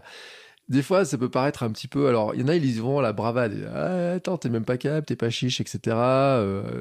au 24 heures, il y avait des petits jeunes en équipe qui, eux, c'était pas, c'était la résolution de, l'anniversaire. On va courir à 24 heures en équipe. Bon, ils l'ont fait, n'empêche, mais c'était, ils ont pris quelques bulles en trop. Euh, et d'un coup, ils se sont dit, ouais, et tout. Et à côté, on leur dit, ouais, vous n'avez pas réussi à le faire, etc. Donc, eux, ils sont allés façon bravache un peu, en disant, mais si, si, on va vous prouver qu'on est capable de le faire. Mais ça, ça dépend aussi de son, sa psychologie. Est-ce que euh, quand quelqu'un me dit ça, je vais aller contre lui, lui démontrer que j'en suis capable Là, on rentre dans d'autres moteurs. Et on va pas rentrer dans ce sujet-là parce que ça serait trop. Mais euh, ça fait partie de tout un tas d'éléments qui expliquent que les résolutions, les objectifs. Il y a des moments pour certaines personnes, euh, c'est plus facile à faire que d'autres et qu'il y a tout un tas d'éléments qui jouent. C'est pas simple cette histoire-là, quoi. De dire euh, ouais les bonnes résolutions, personne ne tient jamais parce que c'est faux. Les bonnes résolutions, dire tout le monde les tient, c'est faux aussi. Ça sert à rien, c'est faux. Ça sert à quelque chose, oui, mais moi j'aime bien ce oui mais. Je dis jamais, je dis toujours on n'utilise jamais ce oui mais, mais quand même. Je pense que c'est une question de poser la résolution. Il y a quelque chose dont on n'a pas parlé et c'est toi qui m'as donné cette idée, Bertrand. Je te, le redonne. Hein. Tu, on a beaucoup d'échanges en fait pour. Euh, vous commencez à le savoir, mais on échange énormément avec Bertrand pour préparer les, épisodes. Et tu m'as dit en fait que ce qui était important, c'était de matérialiser l'habitude. Et ça, j'en suis quasiment convaincue. C'est-à-dire que euh, moi, tout à l'heure, j'ai parlé d'étapes. J'ai parlé d'étapes et d'objectifs. Donc c'est un petit peu la même chose. Hein. Globalement, c'est marqué dans le calendrier des moments particuliers à partir desquels on va faire un point. Mais globalement, si on regarde bien, quand on se met dans, un, dans le cadre d'un régime euh, d'une perte de poids, on va faire des pesées toutes les semaines, bah, c'est un petit peu ça, c'est un petit peu des points d'étape. Toi, tu m'as dit une autre chose, et moi j'aime bien, c'est euh, la notion, nous on utilise la notion d'artefact en, en, en EPS. Alors l'EPS, on, on, a des mots comme ça des fois savants. La notion d'artefact, c'est quoi? Euh, Pour faire très simple, un artefact, c'est un outil qui va nous permettre de matérialiser euh, cognitivement quelque chose. Par exemple, un répertoire, c'est un artefact parce que ça pourrait matérialiser notre cerveau qui organiserait euh, euh, les noms dans un répertoire. Euh, un post-it est un artefact parce que c'est un moyen d'avoir une note très très. Et donc, ben justement, moi je pense que selon, alors bien sûr selon l'habitude, hein, euh, l'artefact sera pas le même. Hein, c'est-à-dire que, bah, par exemple, le fait de laisser ses chaussures, ses baskets de running traîner sur le tapis de l'entrée, ça peut être un artefact parce que ça peut être un moyen de nous rappeler l'habitude en fait. c'est sûr que, bah, ou par exemple, se mettre un post-it et se dire n'oublie pas ton objectif, qu'on colle euh, sur notre bureau et on écrit l'objectif, ben ça, ça peut être un artefact. Euh, si notre objectif, je sais pas, c'est c'est de cuisiner, euh, bah peut-être que se donner un, un rendez-vous hebdomadaire euh, avec un primeur qui pourrait vous livrer des légumes, c'est entre guillemets aussi un artefact. C'est un moyen concret par lequel on va matérialiser une pensée en fait. Euh, et donc il y a tout un tas de choses. Hein. Il y a vraiment vraiment tout un tas de possibilités. Euh, à vous d'être ingénieux par rapport à ça. Euh, mais moi, je sais que le fait de voir mes affaires euh, de course, ça, maintenant mon habitude elle est ancrée, hein, donc j'ai plus besoin de ça. Mais euh, c'est un peu comme si ça c'était une sorte de rappel, quoi, de me dire ah il va falloir qu'il aille. Euh, le fait d'avoir, faites-vous plaisir aussi avec sans doute quelque chose qui qui vous plaît dans la pratique. Donc d'avoir une paire de chaussures sympa, euh, du matériel sympa avec lequel on a envie d'aller courir ou quoi, ok, c'est super intéressant. Je pense aussi vraiment que l'idée d'une montre, euh, alors quelle que soit la montre, hein, mais il y a des montres qui sont super, mais des montres de base aussi qui sont très bien. Hein. Pour 100, 150 euros, on a des montres connectées où déjà on arrive à avoir plein d'infos. Bah ça, moi, je pense que c'est intéressant. Parce que si vous voulez mettre en place une habitude sportive, euh, je trouve que le fait d'avoir la montre connectée, et ben c'est ce qu'on disait, hein, c'est tout de suite un moyen de récupérer des données. Et donc c'est aussi un moyen d'avoir un retour immédiat, concret, matérialisable, quantitatif euh, sur l'action qu'on vient de produire. Et c'est hyper gratifiant de se dire, ah ouais, tiens, dans mon application, j'ai vu que j'avais couru lundi, mardi, mercredi. Sans... Et moi, je vous parle même pas d'utiliser Strava ou ce, ce genre d'autres comparateurs. Hein. Moi, j'utilise, je fais pas de pub pour Garmin, mais j'utilise une Garmin, j'ai l'application Garmin, je suis toute seule dans mon Garmin, j'ai mes stats à moi et euh, je compare avec personne d'autre. D'ailleurs, je publie pas du tout mes footings ou quoi, mes prépas euh, sur les réseaux. Euh, mais en tant que tel, je sais que moi, personnellement, bah, je peux comparer ma dépense, mes entraînements, etc. Et ça, je pense que c'est une vraie source de motivation. Et c'est presque un artefact la montre aussi parce que finalement on l'a tout le temps empoigné. Euh, maintenant en plus euh, bah, nous mettre des petites alertes, bouger et tout. Donc euh, euh, moi je trouve ça, je trouve ça génial. Alors on pourra en discuter, hein, mais malgré tout ça a du positif parce que mmh. c'est un moyen de nous rappeler parce que parfois on peut simplement juste oublier. On peut juste oublier l'habitude. Et donc pensez à cette petite cette petite chose de comment matérialiser concrètement dans votre quotidien l'habitude. Ça c'est super important. Mais tu sais que c'est un peu le, moi, un des coups de génie de, de chez euh, Apple avec l'Apple Watch, c'est les cercles d'activité. Ouais. Combien je vois de personnes qui ont euh, qui remplissent leur cercle, qui veulent pas lâcher le remplissage de cercle. Euh, ah, ceux qui écoutent le podcast et que je connais bien avec leur cercle se rappelleront parce que j'en connais qui sont allés courir à 23 heures pour pas euh, que le cercle soit bien rempli, qui sont dans la lutte de dire ça fait 500 jours que tous les jours j'ai tous mes cercles de marge d'activité minimum qui sont faits, je veux pas les lâcher, etc. Ouais. Ouais. notions de cercle, moi je la retrouve euh, chez Coros ou euh, dans l'application mobile ils ont mis le cercle en mais fait, même aussi. sur Garmin tu vois sur Garmin il y a les badges aussi objectifs de pas ouais. ouais. mais même tout simplement tu as des objectifs de pas tu as des objectifs de minutes intensives. Bah déjà rien que ça c'est génial c'est-à-dire que tu as des deux paramètres tu as l'activité physique et la, la sédentarité dont on parlait hein. euh, bah, c'est très bien euh, alors après bien sûr hein, une nouvelle fois euh, avec modération c'est comme tout à l'heure avec euh, l'histoire euh, de mettre un frigo parfait ou quoi ou qu'est-ce. Euh, moi, je suis tombée dans l'addiction de cette montre et je le dis. Hein. En ce moment, je suis en mode depuis qu'on a fait l'épisode sur la sédentarité, euh, je suis dans une logique où j'essaye d'avoir toujours plus, toujours plus. Donc il, faut toujours interroger cette, cette modération et, et c'est bien aussi que vous voyez que même nous on est humains et que on a nos failles et que voilà moi je. Ah, toi t'es humaine, vraiment... moi moi je suis pas humain, moi je suis un robot. Euh, tu sais moi je fais ma croix tous les jours sur mon petit calendrier. Ouais. Tu, toi tu le vois dans mon bureau, mais j'ai mon petit, euh, ouais, j'ai ma petite affiche avec des, des, petits ronds. Alors que j'ai pas recommandé la deuxième version, c'est moi qui l'ai créé en plus cette affiche. Dessus, il y a 365 ronds et tous les jours, je faisais mon petit smiley avec le kilométrage euh, et tout Ah, pour cool. dire euh, combien. Ah ouais, c'est trop bien. Ouais. Ouais, et il est sur ma boutique, il est en vente pour pas très cher. Euh, je mettrai le lien, c'est pour ceux qui sont intéressés. C'est la version Ouais, carrément. 365 jours en disant tac tous les bien. jours, je mets le petit smiley, je dessine le petit smiley, etc. Mais en fait, c'est quoi? C'est que ça remplace la croix, la, la fameuse croix dans les cahiers, dans Ouais. les trucs comme ça, que même des grands champions ont utilisé parce que les carnets d'entraînement des champions dans lequel il y a les croix, l'entraînement, qu'est-ce que j'ai fait, etc. Mm. Qui Mm. est pour eux aussi de vérifier qu'en fait ils sont bien entraînés, mais aussi leur habitude, le fait que ça les rassure sur le fait de leur progression, de voir ce qu'ils ont fait. Euh, je pense Mais à ça, c'est un euh, qui avait des de- carnets euh, énormes, énormes, énormissimes, hein, des champions, etc. Ça fait partie aussi de matérialiser, j'ai envie de dire, l'effort Complètement, c'est ce que j'allais dire. Ouais. C'est ce que je voulais dire en te coupant, mais c'est exactement ça. On matérialise quoi. Concrètement, on sait qu'on en est là et on sait que il s'est passé telle chose quoi. Mm. Et ça, ça c'est vraiment très très bien quoi. Et moi, il y a un dernier conseil que je voudrais donner quand même sur les habitudes. C'est, euh, on a parlé de déclencheur tout à l'heure.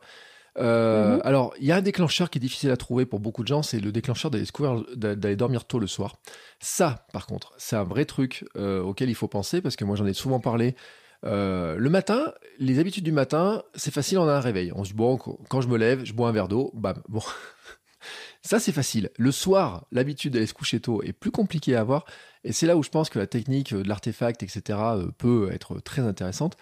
Euh, moi, j'en ai donné un, et en hiver, là, c'est cool. Mais après, j'ai trouvé une parade, alors c'est moins drôle. Nous, dans la chambre, le chauffage, il est coupé. et à partir de, à partir d'un moment, ça caille trop, quoi. Et donc, hop, je, mon artefact, c'est que je veux pas rentrer dans le lit quand il est froid. je, je suis frileux. Et ben, il y a un moment donné, c'est-à-dire qu'à 22 heures, après, tu vois, ça commence à me dire, oh là là, tiens, ça va cailler, je vais, me- vais, grelotter. Alors après, je peux toujours mettre une bouillotte, tu vois, c'est ce que je fais en ce moment pour tricher un peu avec la Coupe du Monde, etc. Mais ça faisait partie des astuces parce que le déclencheur d'aller se coucher, en fait, il est super compliqué.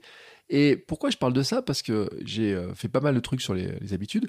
Il y a aussi l'enchaînement des habitudes, ce qu'on appelle le stacking, c'est-à-dire l'empilement. Je prends une habitude, j'en prends une deuxième. Et donc, la première habitude devient le déclencheur de la deuxième. Euh, je vous donne un exemple, euh, comme ça, ça va être... euh, vous voulez vous mettre, passer du fil dentaire entre les dents, vous avez l'habitude de vous brosser les dents, et ben vous dites, quand je me brosse les dents, je passe du fil dentaire entre mes dents, et je sais que c'est pour ma santé, etc. Et j'ai un grand sourire. Bam, tu mets post-it sur ton miroir, et normalement, au bout de 18 jours, c'est fait et plié.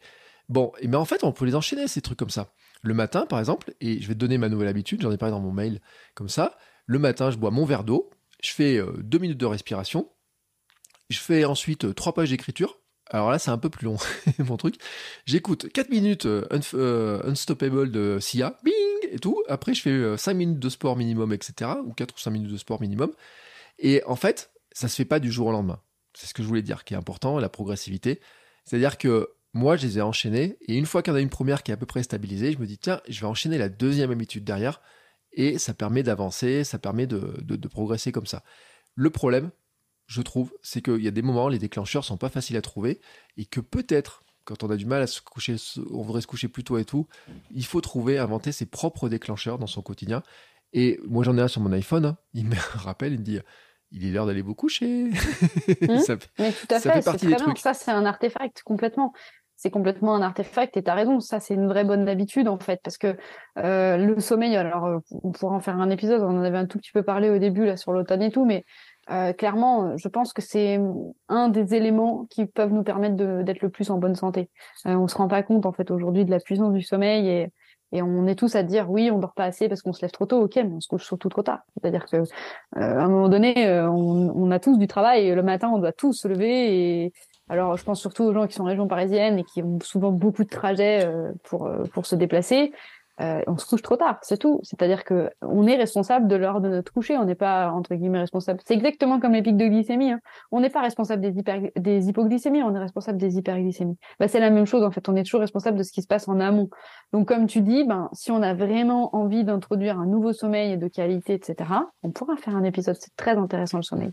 Quantitativement et qualitativement, ben, libre à nous d'organiser des modalités euh, pour le faire. Et là, des habitudes vis-à-vis du sommeil, il y en a plein. Des conseils pour avoir de bonnes habitudes de sommeil, il y en a plein. Allez, vas-y. Je sens que tu as envie de nous donner ta petite citation. Bah, de, écoute, moi, je vois- je vois l'heure. Euh, Ouais, je crois que t'as dis- raison. Ça fait un bout Mm. de temps qu'on discute. Euh, bon, quand même, on va dire un truc, hein, c'est que sur les résolutions, rappelez-vous que les résolutions, ça reste une manière de définir un objectif. Vous pouvez appeler ça objectif. Vous le définissez Mm. avec, avec, en sachant pourquoi vous, la- vous, la- vous voulez prendre cette résolution. Comment Mm. vous allez l'atteindre par des, moi ce que j'appelle l'action minimum viable, on n'en a pas parlé, mais c'est l'action qu'on peut faire le plus régulièrement possible et qui nous permet d'avancer. Des jalons pour mesurer nos progrès. Euh, Mm. Y ajouter une notion de sens, hein, euh, différents sens, etc., sur l'apprentissage, etc. Euh, des récompenses. hein, le circuit de la récompense, on peut l'activer et tout, qui peut être un simple sourire. Moi, j'ai très longtemps eu le selfie à la fin de ma séance de sport, pam, et je le fais toujours. Et je vais courir, je fais une photo selfie pour voir déjà rien que ma tête. Quand je fais le rétrospectif des 6 ans, et d'un coup, je peux faire un morphing, j'ai ma tête qui. euh, Mais on voit pas ta tête, t'as toujours tes lunettes, Bertrand. Non, non, non, c'est pas vrai. Te- je te montrerai. Et donc j'ai ma, ma Mmh. tête qui change, qui change, qui change, qui te dégonfle, qui s'est dégonflée, qui des fois se regonfle, qui, dé- bah, qui souvent se dégonfle. Mais ça fait partie aussi de ça. Et euh, mais on peut en utiliser plein hein, parce que j'écoutais l'autre jour quelqu'un qui disait que quand il écrivait son livre, euh, tu vois, à la fin, il devait avoir, il devait écrire 1600 mots par page et euh, son- sa récompense c'était son carré de chocolat à la fin. Donc tu vois, chacun sa récompense. Comme quoi le chocolat oui, c'est peut très être bien. un système Mais de le chocolat, récompense très addictif. Mais Voilà. oui, le chocolat, c'est bourré de magnésium, c'est pour ça. La- Notre cellule a besoin de magnésium. Ouais. C'est l'excuse que je donne tout le temps. Ah, Arrête de me donner des excuses complémentaires. on- Bon. T'as un Ouais, truc bah, à je ajouter ou je bien. mange la c'est bon, je- le chocolat. On attaque la papillote. Bon, Vas-y, mange ta piotte. En plus, je voulais en prendre une pour te narguer, j'en ai pas. Eh ben écoute, nous allons partir donc sur le rituel de la petite papillote. On va chercher, je vais regarder la citation. Je mange le chocolat plus tard, hein, quand tu seras en train de travailler. Moi, je propose qu'en janvier, on prenne une nouvelle bonne habitude, que ce soit plus des papillotes, mais que ce soit autre chose. Ouais, des Hmm. fruits. À. Euh, tu sais que dans le podcast, il faut manger une pomme avant pour euh, pour pour, pour éviter d'avoir des, des trucs dans. Euh, alors pas entre les dents, mais c'est Ah ouais pour le- la salive. C'est- Ça déclenche un processus salivaire. Toi qui es chercheuse, Ah, ça t'intéressera. C'est un truc vrai. Allez, la parce papillote du jour. On le voit pas, mais on boit énormément tous les deux Mm. quand on, fait, on enregistre. L'amour a un caractère si particulier qu'on ne peut le cacher où il est, ni le feindre où il n'est pas. Madeleine de Souvray. Bon, eh ben écoutez, là-dessus, je vous laisse réfléchir Oh, à c'est ça. beau. C'est beau? C'est Attends, beau. c'est- c'est beau? Ouais. Hein Euh, je Eh, dit. moi, je trouve que c'est cohérent avec l'équipe de choc euh, qu'on s'est autoproclamé. Hein. Ouais, l'équipe de choc. Qu'est-ce que t'en penses? Ouais, On a décidé qu'on était une équipe, euh, une équipe euh, de choc. Donc, euh, il y a de l'amour un peu quelque part, quelque part. Tu vois, on est cohérent avec ta Bah, papillote. Pour Hein que tu arrives à me supporter aussi longtemps quand je te fais des, des vocaux aussi longs euh, en allant courir. Euh, tiens, on en parlera et ça, ça fera un épisode. Pourquoi notre cerveau se met-il à fonctionner plus vite quand on se met à courir? Ah, Là, alors, un truc de Ah, dingue. mais ça, je, je, ça, j'ai déjà la réponse, mais c'est pas, c'est pas juste. On va pas en parler maintenant. Non, on va pas en parler maintenant. Euh, bon, en tout cas, écoute, Laure, je te souhaite des belles fêtes de fin d'année. Euh, Bah, moi aussi. Hein? Euh, je remercie d'ailleurs tout le monde, tous ceux qui ont fait des retours, parce qu'au début, on a remercié, mais on peut remercier à la fin. Je remercie tous ceux qui écoutent les, qui nous font des retours, qui écoutent le podcast, etc. Euh, je dois le dire, les minutes perf font partie des épisodes les plus écoutés désormais. Euh, donc, c'est à dire que ça a vraiment trouvé. je t'ai envoyé la stat hein, ce matin. je t'ai dit, hey, Ouais, tu vas jamais deviner quel c'est le plus Mm. écouté. Euh, sur une touche. semaine, c'est vraiment, on arrive sur les, des égalités entre l'épisode du mercredi, l'épisode euh, du, euh, du lundi. Bon, alors ça veut dire que mon épisode conseil du samedi, il y a un peu moins de succès. Euh, ils en ont marre de m'entendre. Enfin, c'est qu'ils m'entendent trop dans la journée, les gens. Ils en ont marre un petit peu. C'est pas grave, je prends pas pour moi. Euh, Il est trop cas- court. On veut t'entendre plus, c'est pour ça. Ouais, et oui, bah écoute, euh, il y a souvent des gens qui m'ont dit Tu crois pas qu'on t'entend trop dans la semaine? Alors, je vais vous dire un truc c'est qu'en 2023, j'ai même pas besoin de prendre une bonne résolution. On continuera sur trois épisodes par semaine. Hein, comme ça.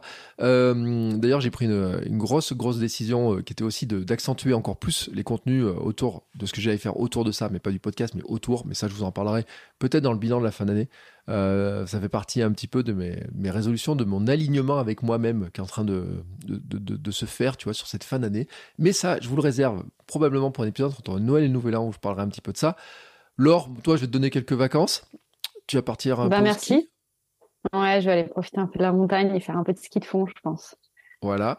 Euh, après, c'est moi. Moi aussi, je prendrai des vacances. Euh, c'est pour ça que je dis, il n'y a pas de minute perf euh, pendant euh, entre Noël et le Nouvel An. On se retrouvera euh, ni le 2 janvier parce que c'est encore les vacances scolaires, hein, comme ça. Et je le dis, c'est important parce que je, je, fais la promotion quand même de dire, il faut de la modération dans tout, faire attention à l'excès, avoir un mode de vie euh, équilibré, slow, etc. Et en fait, j'ai dit, bah non, on va pas faire d'épisode pendant nos vacances. C'est-à-dire que quand on prend des vacances, on prend vraiment des vacances. Euh, et donc, il y a par exemple une semaine où j'ai décidé que je n'enregistrais aucun épisode du tout. et que on disait que pendant ta semaine de vacances, on n'enregistrait non plus rien du tout. Et c'est pour dire aussi que ne pas tomber dans l'excès, hein, de dire, euh, il faut absolument faire ça, ça et ça. Ce qui expliquera que euh, on se retrouvera, nous deux, euh, pour l'épisode du 9 janvier. Je ne sais pas de quoi on parlera. Mais ça, on a le temps d'en discuter. Ouais, on va affiner. On a tellement d'idées que du coup, euh, Mais s'il y a des questions qui sont posées, n'hésitez pas à poser, à poser, des questions pour des idées d'épisodes. Je te souhaite encore une fois des bonnes vacances, des belles fêtes de fin d'année. Profites-en bien. Euh, je te mm. souhaite des belles résolutions. Euh, je sais pas si tu les annonceras à tout le monde, etc. Je sais pas s'il faut les annoncer ou pas. Ça, c'est chacun d'entre vous. Euh, vous prenez la décision. Moi, je sais que je les annonce en partie. Euh, mais que pour l'instant, je n'ai aucune idée de ce que ça va être. Euh, T'avais pas un truc à me lancer comme défi, toi? T'avais un défi à te lancer? Non Ah, j'ai oublié. Ah, tu l'as oublié. Bah écoute, c'est pas grave, c'est pas grave. Sur ce, euh, on laisse Laure. Euh, bah, c'est normal, après 1h18, hein, t'as un peu le cerveau qui est mélangé. Euh, c'est pas très grave. Ça va nous revenir la prochaine, euh, prochaine séance de course. Je te souhaite. Toi, tu l'as le défi? Que moi je me lance? Ah oui, toi tu l'as. Non, que je, te, je vais te lancer. Non, tu me l'as pas dit. Non, je t'avais dit que je te lancerais un défi? Oui. Ah, ah, tu réécouteras, tu verras. Allez, c'est pas grave. Sur ce, écoute, Laure, je te souhaite de bien te reposer, de passer des bonnes vacances. Vous êtes tous aussi de passer des belles fêtes de fin d'année, de bien vous reposer, de profiter.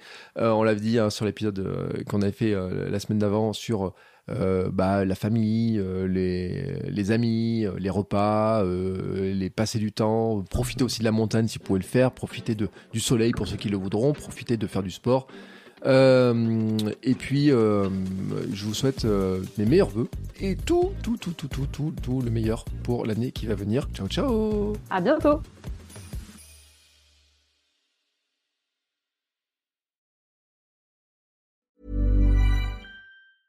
A lot can happen in three years, like a chatbot may be your new best friend. But what won't change? Needing health insurance. United Healthcare Tri Term Medical Plans, underwritten by Golden Rule Insurance Company, offer flexible, budget friendly coverage that lasts nearly three years in some states. Learn more at uh1.com.